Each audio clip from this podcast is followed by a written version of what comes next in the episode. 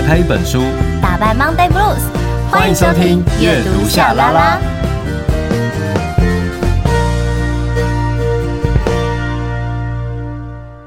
欢迎收听阅读夏拉拉，我是夏雨桐，我是陈夏明。我们有 IG 粉专跟 YouTube 频道，记得搜寻阅读夏拉拉，追踪订阅，设定抢先看。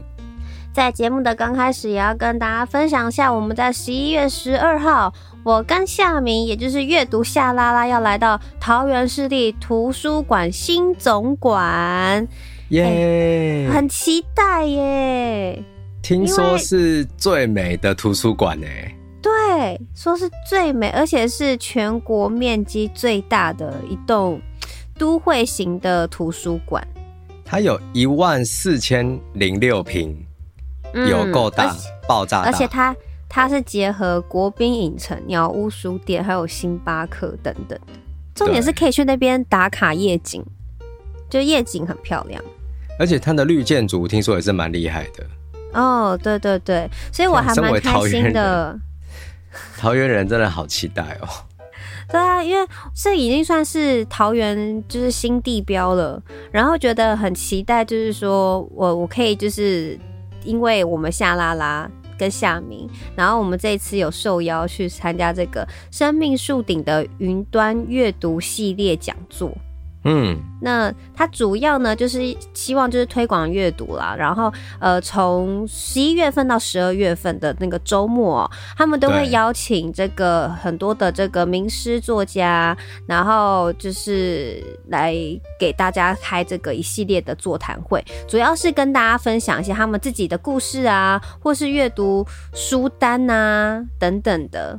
好，我觉得像我们呃有我们两个之外呢，哦还有。这个洪爱珠，洪爱珠老师，好，他是要跟大家分享那个记忆，就是跟食材相关的。嗯、然后还有邱浩奇，之前我们在夏拉拉也有分享过他的书。对，对，就是有非常多位的这个要来做一个这个阅读分享的，那大家都可以上网去搜寻一下“生命树顶”的云端阅读系列讲座，会有更详细的资讯哦。而且我要偷偷告诉你一个小秘密。好，你知道这里面呢、啊，总共有大概一二三四五六七八九，有九场的活动。嗯，每一场呢也都有我。真假的？每一场都有你啊！我知道你是主持人吗？对，我是主持人耶。哇，那很棒哎。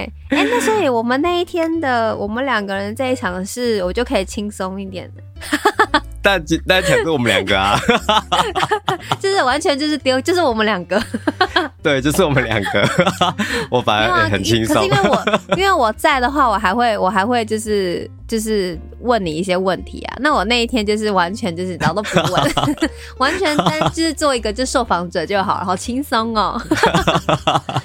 哇，欸、那你像这九场，你要你是不是也要做这九场的，就是来宾的一些功课啊？还蛮多的耶。对，我已经订了这九本书了。哇，那每、欸、每一场的时间大概是多长呢？他的演讲时间是两小时，然后大概实际进行活动大概是九十分钟左右。对啊。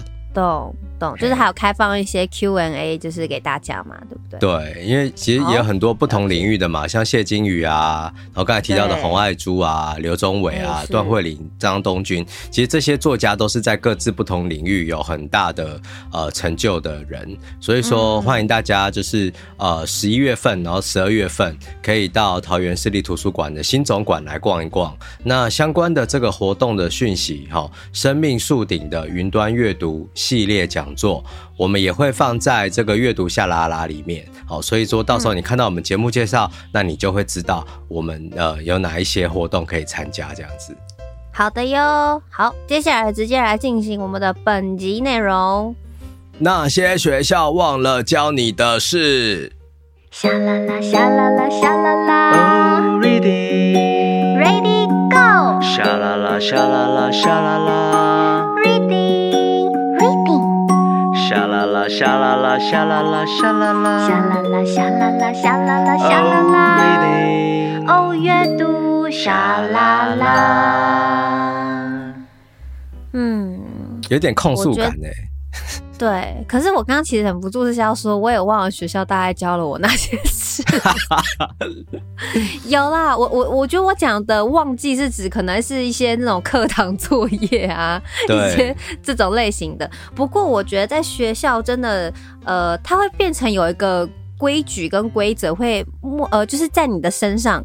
就是会变成，就是说你在学校，比如说打扫啊，然后怎么样的人际相处啊，然后在这个学校的规范啊，然后我们就会用这样的规范，一直到比如说从国小、国中、高中，甚至到大学比较自由一点了。可是你基本上你还是会觉得，哦，我必须得遵循这样子的一个规范，在这个大学的。生活里，所以大家就开始讲说，哦，你就是要自律啊。这个从以前学校生活就是这样，你到了大学不可以，就是没有教官在那边管，然后你就会变得比较就是无所谓还是什么的，你也要自律还干嘛的。嗯。所以我自己个人，我就会觉得我好像就是有被学校一直塑形塑形，然后塑到大学之后，哎，我觉得好像没有人逼我，但我就会知道说，哦，我要做这些事情，我要干嘛干嘛。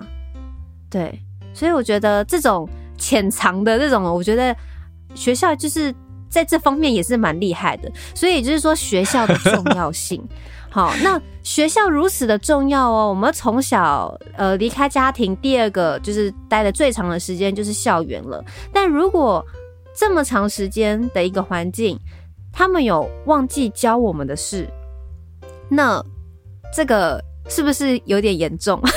哈 哈就如果要这样讲话，因为看到这个标题，就觉得哦，那这样其实还蛮严重的。因为当然我们讲到学校很多有趣的校园生活啊、青春爱恋的事情之外，我觉得它是我们在进入社会之前一个非常重要的一个很的环节啦，应该是这么说。而且等于是我们从小到大都在这样的学校的空间里。呃，学习如何跟别人相处，同时间也内化了呃一种价值观。那那个价值观可能就是我们要服从规则，然后要当呃 team player，好，就是要团体合作。但是其实，在这样的过程当中，好像我们个体性的需求会比较不被重视。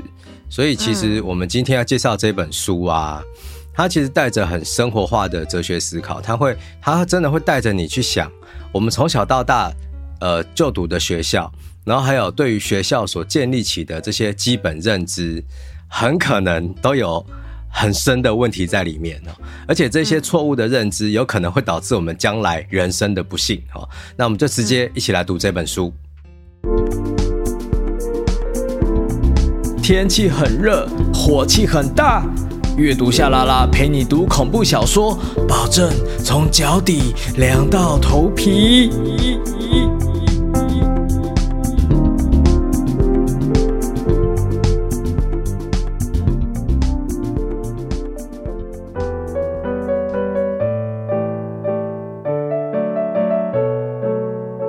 掌握自己的情绪维度，远比在最好的学校里学到的东西还重要。如果无法掌握自己最想达成的愿望，绝对会一再落空。人生学校，那些学校忘了教你的事。方舟文化出版。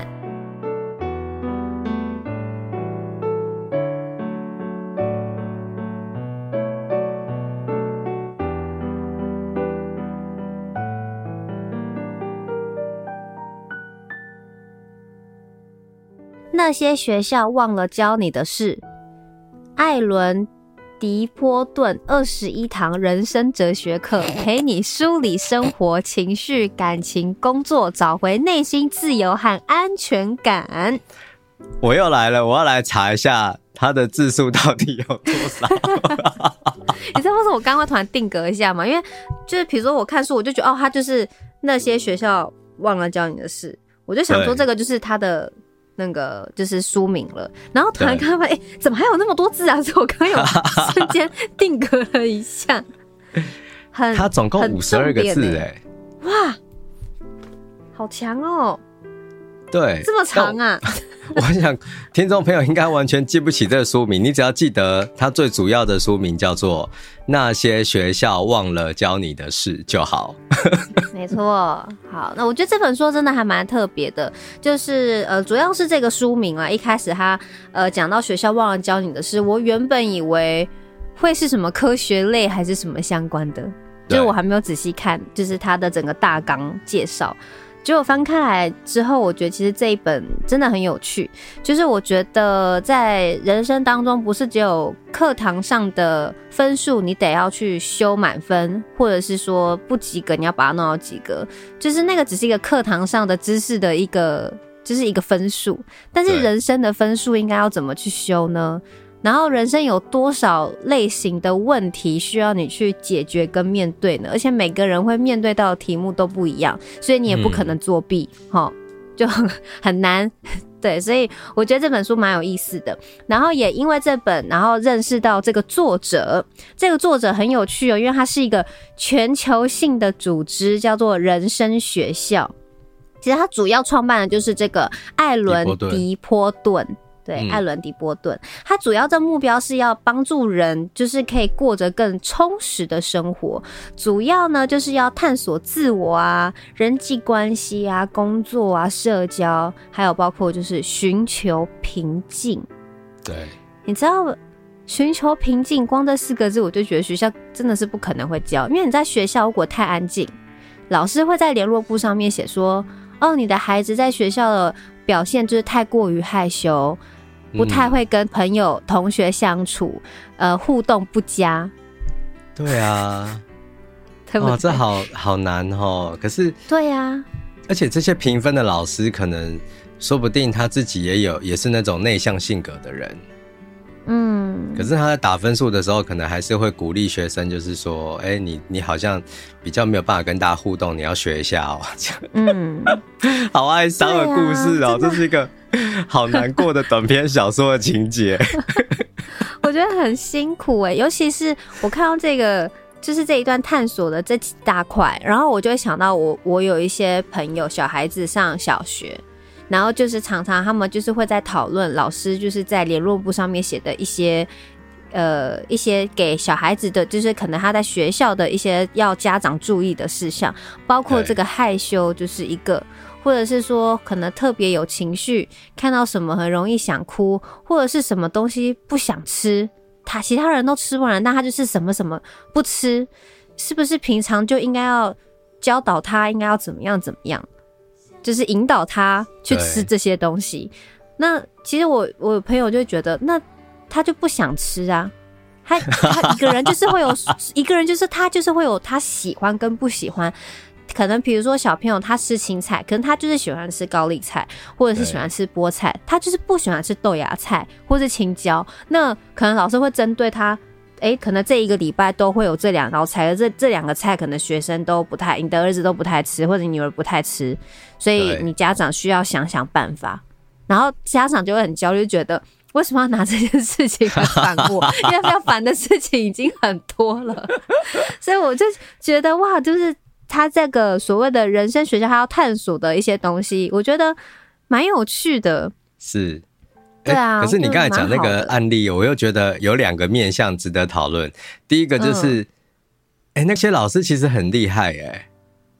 其实我觉得那些老师是也还有一个压力，就是说他也不得不写，就是说，对，有一些家长可能也会觉得，哎，你怎么可以不告诉我小孩子这个怎么样，那个怎么样，不吃什么，他等等之类的。就有些家长是需求是这个样子，但有些家长是会觉得很有压力的。学生那么多，他还知道说某某学生没有吃三色豆那一类东西，也太厉害了吧？可能这个学生他其他都很不错啊，没有什么其他可以想，但硬就是硬得要写一些东西。对，但我觉得 我不会。但但真的就是老师，呃，我觉得在他的位置，就是等于是学校要求老师要做的事情，就包含了这一些。好、哦，那当然，其实我觉得老师是很认真在做这些事情。然后老师也是很辛苦啦，很辛苦。然后，而且他们的观察力真的很敏锐。说实话，我眼前有二十几个人在吃饭，我才懒得管谁说有把饭吃完或没吃完，反正他肚子饿自己就会去吃。欸，那像你在当老师的时候，你都有写联络簿吗？我当老师的时候，我会写啊。可是那都写过什么吗？大部分都是我，我好像没有写过人家吃东西这件事。那大概会写些什么样的内容？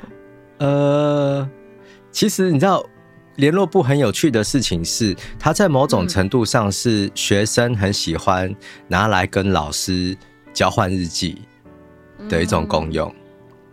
嗯，所以说我主要对话的对象，好，联络部对话的对象是学生。我还遇过我学生写说，我爸妈都在吵架，我该怎么办？然后我想说，啊，你写联络簿上，你就是要我难看，我怎么办？那你怎么回答？我忘记那时候怎么写，但是我大概就是会写说，大人的世界有不同的烦恼，但是我们还是要好好的，就是呃互相帮忙啊，什么类似这种话。哇，这家长看到会觉得你这老师很棒哎。嗯，希望喽。会啊，会觉得啊，对，但没有我觉得说那种联络簿其实蛮有趣，就是等于他提供了一个比较轻松的场合，然后让老师、学生或是家长他可以对话，然后互动留言板。对，但当然说里面有些对话有也，毕竟不是我们每个人都合拍嘛，所以这件事可能不一定可以成功。然后第二件事情是啊，我我觉得你刚才的案例还有一点很重要，就是。假设说今天我是老师，然后我发现我的学生真的不吃三色豆，那我要怎么帮助他？嗯，那我可能就会说，问谁有很爱吃三色豆的，然后来跟他交换啊。啊，懂。这样是不是就解决这个问题了？对，也蛮有。但好像像我我刚讲那个，他就是希望家长可以从家庭生活去引导小朋友不要挑食这件事。对。但这也是啦，因为你知道现在有些家长真的太忙在赚钱，然后对，所以我朋友就会想说，我也有我不喜欢吃的，难道老师你没有吗？就类似这样的。对，但主要就是 大家还是嗯，当父母的还是要管管，就是也不是管教，就是要好好的教导自己的小朋友，好，就等于在家庭也是要要付出，然后学校也要付出，这样小朋友比较可以 健康快乐的长大。我觉得家庭跟学校基本上就是一个要互相合作，然后让小朋友可以在一个很安全，然后很放心，可是又可以很多方去尝试的一个环境去发展，应该是这样，而不是一边就是很强制式到你一定要怎么样，或家庭就是你很强制式的你要怎么样学习，那其实对小朋友都很辛苦。所以你提到的这个作者，也就是这个全球性的组织叫做人生学校，他其实就有点想要透过我们刚才所讨论的这个角度，哈，来提供给一般的读者，哈，或者是一般的人，他可以好好的在进入成年生活之后，呃，关注自己个人的需求，然后去重新思考说自己可能在家庭啊，或者是在学校端，哈，他可能有哪一些东西遗忘了，或者是没有。没有被指导到的，那至少自己可以接着开始做这样。对，好，那有兴趣想要知道这个全球性的品牌人生学校，大家可以在社群查一下 The School of Life，因为他们的 YouTube 频道就有超过六百万的订阅人数，然后脸书的追踪人数也超过了三十五万哦，IG 追踪人数也超过了二十一万，Twitter 追踪人数超过十六万，哇，很厉害，天哪，好强哦！对啊，可是我觉得这代表就是说，这是需要的。越来越多人发现，可能这个人生学校他现在所教导的这些东西，就是分享的这些东西，是在往后人生道路上每个人都必须得要面对的事情。好，那。嗯到底要面对什么呢？首先，我觉得在这本书的一开始的前言，我就很喜欢。他就在讲说，我们坐在教室里的时光，怎么会遗漏掉某些对中年温饱很重要的基本概念呢？对，就是我们坐在教室的时候，我们都花很多时间在研究微积分啊，对不对？可能生命科学啊、国语、数学、地理啊这些的。可是，在我们学习这些东西的同时，如果有一天，我们的中年面临了，比如说职业上的危机，或是我不知道该怎么样去生活，我的经济上有困难，对，或是我经济受重创，我职业重创，我应该怎么样再开始？这些基本的概念该从哪里来？我们的确都没有这些概念呢。所以简而言之，这本书就是提醒大家说：哎，为什么从来都没有人告诉我们这些事？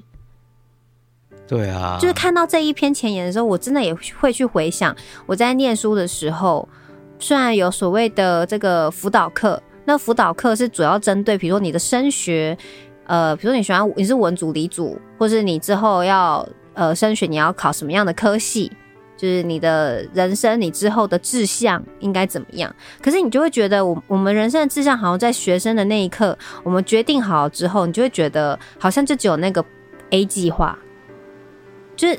你就一定要照着这个 A 计划往前，可是大家都忘记，就是说我们的人生是没有剧本的。那在这本书里头，我觉得前言我就让我很喜欢之外呢，它其中有一篇也是特别想要跟大家分享，就叫做“未来道路无限宽，B 计划也不坏”。嗯，对。那我觉得是从以前我们学习，大家都会说，你就是设定一个目标，然后你就要往前冲。然后要心无旁骛的往前冲，当然，我觉得他这样讲也是对的啦。就是你很投入嘛，你相对的要完成一件事情，你本来就是所有各方各面你都一定要，呃，可能不论是学习，或是你需要花时间成本去努力才会完成它。但是呢，你要完全要认知到一件事情，就是我们其实永远呢、啊、也不会因为你定 B 计划就被责骂。为什么他会讲这一句？就是因为有些人会说啊，我觉得我应该有个后路或干嘛的，嗯，就是我应该要想一想什么。然后很多人就说，你为什么要想这么多？你就是直接去做就好，就是完完全全想着 A 就好，不要去想 B。就是不应该要有 B 计划。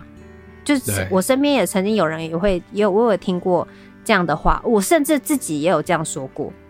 就是不需要有 B 计划，你才可以完全投入在 A 计划当中。好，但在这本书他又说了，这是赌博哎、欸，好可怕哦。对啊，就是赌博啊，就是其实每个人在自己的人生，其实大家都是赌徒啦，差不多。然后，然后呢，A 计划根本不会一直都顺利的发展成功，没人能以精心拟定的 A 计划完好无缺的过一生。我们的人生不是只有一条路。真的对，可是很多人都会觉得，如果我的 A 计划失败了，我人生就惨了，我完蛋了。可是我们会有这样的想法，也主要是因为我们在呃小孩子的时候、学生的时候，其实我们对于拟定计划，然后计划失败了，或是就是呃，基本上我们也没有太多可以回应这件事情，因为我们。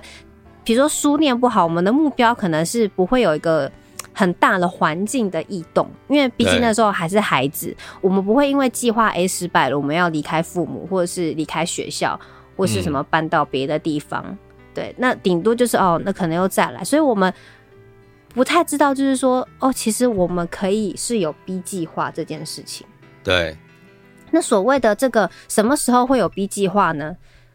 呃，比如说。当原本以为要走到人生最后的那一个对象的那个另一半，可能不是他，好，可能我们对，可能我们会换我们的 B 计划，也就是说，我们可能会最后找到另外一个人，就是走到最后，或者是要到另外一个领域要去重新开始。那当然在。这个 B 计划启动之前，你一定会感到很绝望嘛？可是他这一篇就是在告诉大家，我们其实人类哦是一种适应力非常强的物种。对，所以真的你也不用太担心。基本上，当然也不是要大家就是说哦，我那我是不是 A 计划，然后一边也要准备 B 计划？也不是的。他的意思就是说，B 计划呢，其实我们不需要立刻知道 B 计划可能是什么。而是要去完全的有自信、确信，不管何时，我们都可以拟出 B 计划。嗯，对。然后现在我们也不需要去反复的去思考哦，B 计划要是什么，或者预想我们可能会遇到的挫折，因为我们还是要完全要有自信。嗯。那当你很有自信，然后呃，应该就是说呃，你走在这条路上的时候，你就会觉得哦。OK，没关系，我还有另外一条，远远不是只有一条路，远远都可以有 B 计划。那这个 B 计划，它其实是一种潜在的啦，潜在的 B 计划。这个很好，就是隐约知道自己有个选择。对，我觉得跟夏明说的一样，就是说它是一种选择，它不是一个，就是你真的写下来，我的 B 计划是什么，对，就不完全是那个样子。而且你刚才提到一件事，就是。我们身边的人真的会，呃，有些人会鼓励我们说，呃，你不要想那么多，你就是做这件事就好了啦。那嗯，我可以理解他可能就是希望说，我们就投注心力在一件事情上就好，不要浪费其他的那些呃时间哈。可是问题是，这个有点危险啊。就是我觉得人终究是会为自己想个后路，所以有事没事你想一个 B 计划，或者是说你你思考一下这件事如果走不通了，我可以怎么做？这件事是很重要的，因为有点像是危机处理的感觉。对，因为当你就算只有一个计划，你只有 A 计划。而且你愿意要持续的走，也不代表说 A 计划它就是都是直线的。你甚至有时候 A 计划本身你也要绕路，就是绕来绕去，绕来绕去。它其中的变化可能里面就交叉了大概一百条的支线，只是你的大路线你还在 A 而已。所以等于是呃这件事情有个机动性的思考，这件事很重要。可是嗯，有我我想起来，就是在学校过程当中，其实。呃，多数的权威人士哈，就学校里面的老师或是什么，他们可能就会要求说，你要有某种稳定性。那个稳定性，他甚至就会说，例如说，你社团不要变来变去的，你就是参加一个就好。然后你不要有太多的志向，你就是一个就好。然后甚至到后面，就是这样的说法，到我们毕业之后，他也会被拿来当做是一个评量。例如说。假设你的履历上面你换了二十个工作，人家就会说你是不是稳定性不高啊？嗯，可是我觉得你知道现在人的世界已经不太一样了。当我们只能够有一个路线、一个选择，然后必须是很稳定的状态，这件事情根本就是不可能的事啊！因为连政府都会倒闭啊，怎么可能说你会 当公务员可以当一辈子，对不对？真的，而且我觉得。呃，为什么他会说你不要特别去设定 B 计划？是因为我说实在，如果你要用了一个 B 计划，有可能 B 计划也是会失败的。对啊，我才会说，就跟夏明刚刚讲一样，它就是一个选择。比如说，在这一条路往前走的时候，你觉得好像过不去，哎，我另外有一个想法，可是这个想法它可能是辅助 A，它不见得就是完全的另外一条路，只是这样的一个做法，它是可以去辅助到它的。而而你在走 A 的这一条大路上。本来就会一直不断出现很多的选择题给你，对，那有可能你本来想走 A，走着走着，后来，比如说我本来想要做罐头，结果后来想不到，其实我的酱汁做的就是特别的好，然后结果做着做着，哎、欸，我就做酱汁，然后变成很厉害的，就就不是有一些有一些餐厅是本来是卖披萨，然后结果。他的炸鸡是特别好吃，就被披萨耽误的炸鸡店。对啊，他后来还以炸鸡为主，然后出就是一些套餐还是什么？对啊，对啊。可是大家就是会想要去吃啊，就是那你要说他那是不好吗？就也不全然吧，对啊，所以我觉得他的意思也就是说，叫我们不要把人生这条路上你的自己的那个目标或是那个 A 计划看得那么的大，就是我们本来就要随波逐流。我们现在的呃，我觉得我们现在世界就是你知道，变化太快，无论是政治或者什么的，就是变化真的太快了，你也不会晓得下一秒会。最后整个局势又会是怎么样？对啊，所以，所以大家放 轻松，真的，他真的就是放轻松，随波逐流的，然后顺势着你的 B 计划，它就是一个潜在的，就是很自然而然的有一个这样子的一个选项，应该是这么讲。我反而觉得这样子，你的心会更安定，你才会有一种稳定性，就是说你不会担心就是变化。你反而可以拥抱变化这件事，对对，不然你精心拟定了 A 计划，又在精心拟定了 B 计划，那相对你就要精心在拟定 C 计划，那你就一直计划不完呢、欸，很累。对，所以让自己留一点空间呢、喔，会就是让自己保持一点弹性，我觉得会是比较好的。好，那我觉得主要在呃读这本的时候。这一章节啦，就是特别让我有感，因为毕竟你知道，呃，进入演艺圈这一行，它本来就不是一个很稳定、很固定的一个职业。那所以其实像家里常常就会跟我说，你应该有 B 计划，你应该要怎么样，还是什么的。对，所以呃，我觉得这好像就是一个过程。然后我就在想说，如果我早点读到这一本书，有人告诉我这一些。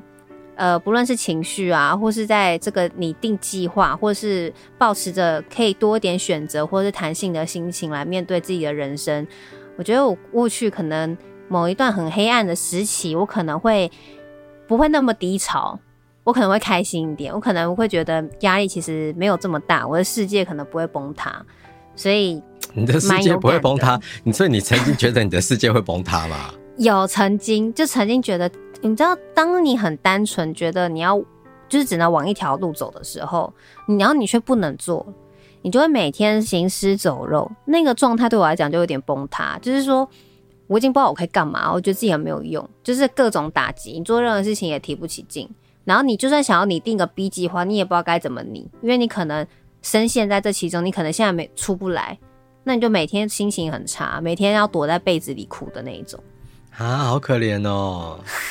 所以，所以我所谓的崩塌，哦、就是你你走不了，你就算拟定了 B 计划，你也觉得走不了，或者是很危险，就是你、嗯、你不知道该怎么办，然后你会觉得我不就是这样子走吗？可是有人没有人告诉我，当任何的状况突然阻断了我的 A 计划的时候，我应该要怎么办？因为我们过去都会觉得，我们要实行 A 计划目标，只要自己够努力，自己一直走，自己一直推动。他就会成功，可是没有，没有，他是很多时机，旁人任何的局势、任何的状况，他都可能是一颗大石头，就突然阻断你要前往的道路。那怎么办？我要推动，但我就推不了这颗大石头啊！可是我待在原地，我会饿死，怎么办？可能先去健身吧，练一下力气，练一下力气，可能要像鬼灭那样子，跟炭吉龙一样，在那个山上练练砍石头，有没有？所以，我真的觉得，如果我真的早点读到这本书，我觉得我那个时候就不用这么辛苦了。所以，我真的是今天是抱持着这样的心情，嗯，跟大家分享那些学校忘了教你的事。接下来，我们来听听夏明有遇到什么样的大石头。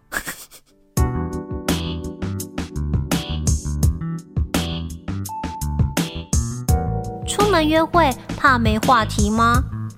收听阅读夏拉拉，让你口若悬河加一百分。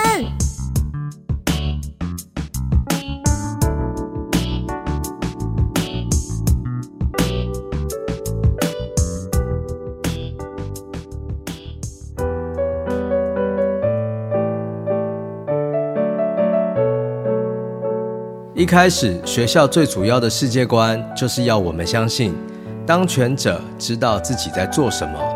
而其他人的任务就是服从。人生学校，那些学校忘了教你的是方舟文化。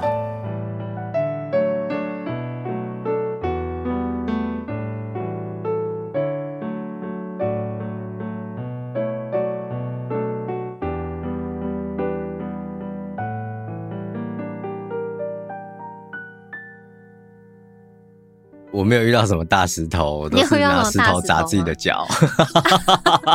那你这是自虐？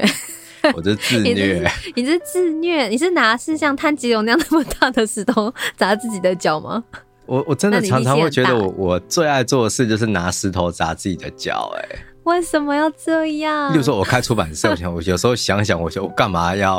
我喜欢书，我自己去逛书店就好了。我还开出版社干什么？我就去当书店的 VIP 黑卡会员就好了。对啊，我为什么要开一家书版？我告诉你，我最近发生的很多的大事，你知道，就是什么？其实这几年出版业没有很景气，然后的确这一两年哦，就是疫情的这一两年，书真的超难卖的。所以说各家的库存啊。那个量都蛮高的，嗯，然后呢，我的 合作的那个仓储的也是一个出版社，然后他当初很帮忙我，然后就是让我们的让豆点的书可以放他们的仓库这样，然后帮我出货，然后我一直很感谢他们。可是他那天就是昨天的时候就发信给我，告诉我说，就是呃，我们的仓储现在也不够了。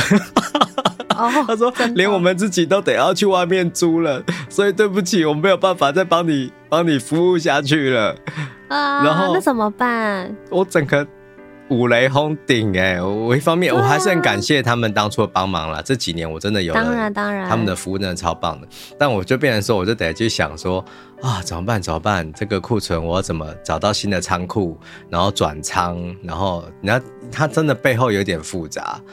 然后昨天我就在想说，我真的是拿石头砸自己的脚的达人呢、欸。就是自找麻烦达人，就是我陈夏明。你要不要把这个标就把它放在你的人生履历上？应该要，对不对？我说自找麻烦达人。还是我去磕一个牌给你，刻一个牌给你，笑死！好，反正总之就是我，我觉得呃，我们刚才其实聊到蛮多关于那种好像呃，我们从小就被鼓励，就只有一个选项这件事情。嗯，那其实那个、嗯、那样的鼓励，其实某种程度上是学校他希望能够让你理解，就是你只要服从某一种威权，好，那好像问题就可以被解决。嗯、那当然，你在那当下好像你也没有别的事情做，那你就是读书。所以，我们从小到大最常听到的就是你乖乖读书就好了，对不对？应该是吧？嗯啊、真的，你只要考了高分就好，你就好好认真念书就好了。对啊，然后就会引发很多奇怪的问题，就是哎，说实在，我真，你有没有遇过那种，就是真的是知识分子，嗯、就是说他可能在学术界他很不错，很有成绩。可是他可能在人际关系上面，他就比较疏离一点。有啊，而且我觉得是因为他们真的很投入，就是一直在想学术的研究。可是我觉得没有人没有时间，周遭的人可能没有去引导他们。就是部分啦，我觉得，因为当然还有一些个性上，就是他喜不喜欢，当然也有差。但我的意思说，没有人去引导他们去做情绪啊、人际关系，或是面对自己有压力的时候，应该要怎么去去抒发。嗯。所以我觉得他们都其实某些就是压力都很大，欸，然后也不太会懂得去宣泄自己的压力。然后还有一些是除了自己的在行的呃研究专业领域之外，他没有别的兴趣。嗯，我我觉得这件事情有另一个角度可以来看，就是、嗯、呃，大家好像有点忽略了呃，就学的人的情感需求，尤其是你是硕士生或者是博士生，嗯、其实在这个时间点，你的情绪上是最脆弱的。我认识很多那种读研究所啊、博士班的人啊，真的哦，他们的很多的朋友。都坏掉哎、欸！哦，这坏掉是是，是真的坏掉，然后就是就是人生报废那一种哎、欸、啊，真的哦。然后我就会想说，为什么写论文可以写到坏掉？可是嗯，因为我们是旁观的人嘛。可是，当他们被陷在那个世界里，然后他的唯一的要求就是，你就是要写出这个论文，然后可以过关，才可以拿到学位。可是，偏偏你的论文就是写不出来，或者是你遇到了一个不好的指导的人，就是他可能跟你不对盘，嗯，那他就一直挑你毛病，或者是他就是不想跟你讨论，那你就会很糟糕，你就会很痛苦啊。所以，等于是有一些人，他一方面是出自于兴趣来继续读书的，但有一些是真的哦，他是呃觉得我如果现在去找工作，可能也找不到，那我继续读书好了。等于是我不要浪费我的时间，我可以做这些事情。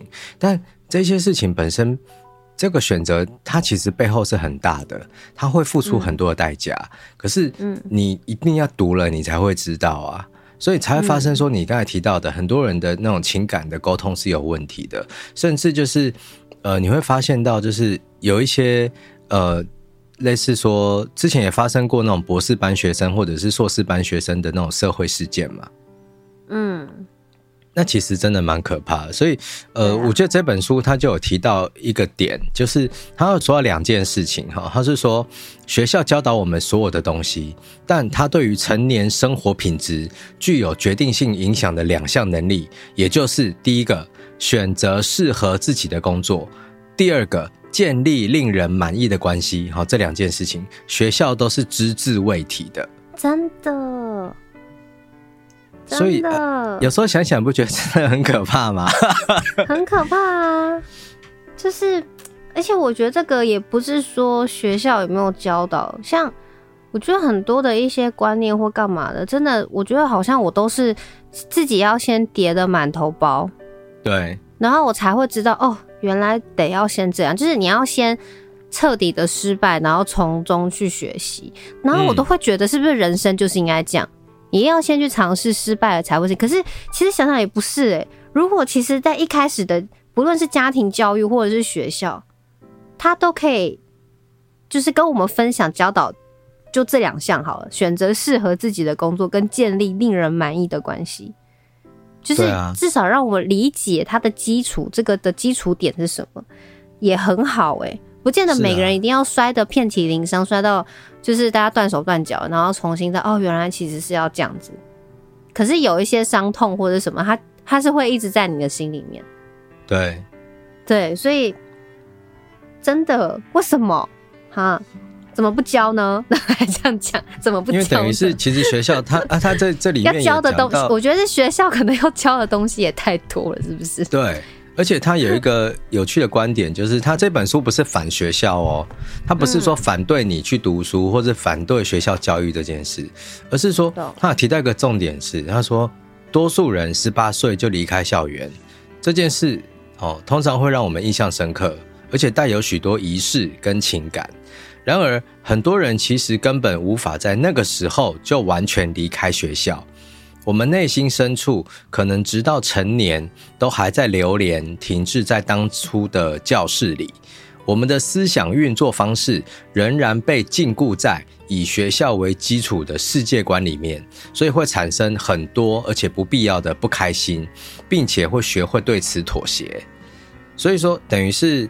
这段话也就解释了你刚才很多的疑问，因为我们其实，在人格形塑的过程当中，学校扮演了很重要的角色。那我们等于就算离开了学校，我们好像也不曾真的离开学校，因为他所教导给我们的价值观，一直到现在都会捆绑着我们。所以，我们下意识就是会觉得说，我不能够有太多的选择，然后我就是要专心致意的在一条路上。然后我要记得服从权威，然后呃，反正工作就会跟写作业一样都很无聊。可是这些事情其实真的，它不一定得是这个样子。好，所以我我觉得这本书其实蛮好玩的。就是如果说你对于成人的世界有很多的困惑，甚至觉得自己深陷泥沼，那你可以一起来读方舟文化出版的这一本《那些学校忘了教你的事》。不要太拼，刚好就好。阅读夏拉拉，陪你充实精神生活，慢慢追梦。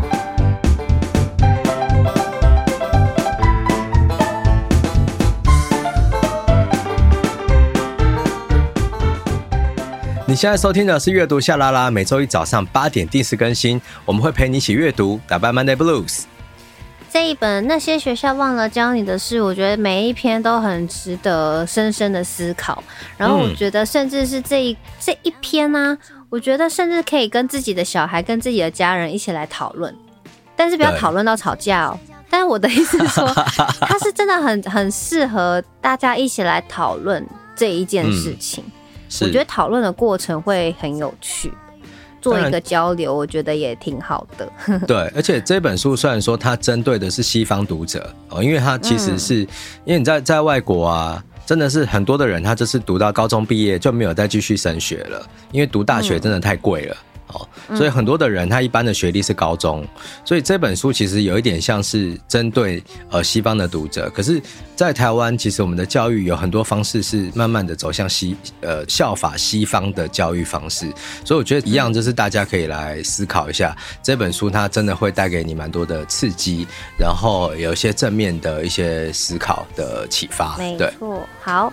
然后呢，今天有在跟大家节目当中分享的生命树顶的云端阅读系列讲座，这个我记得要来，就是来到我们的这个讲座的话是需要报名的。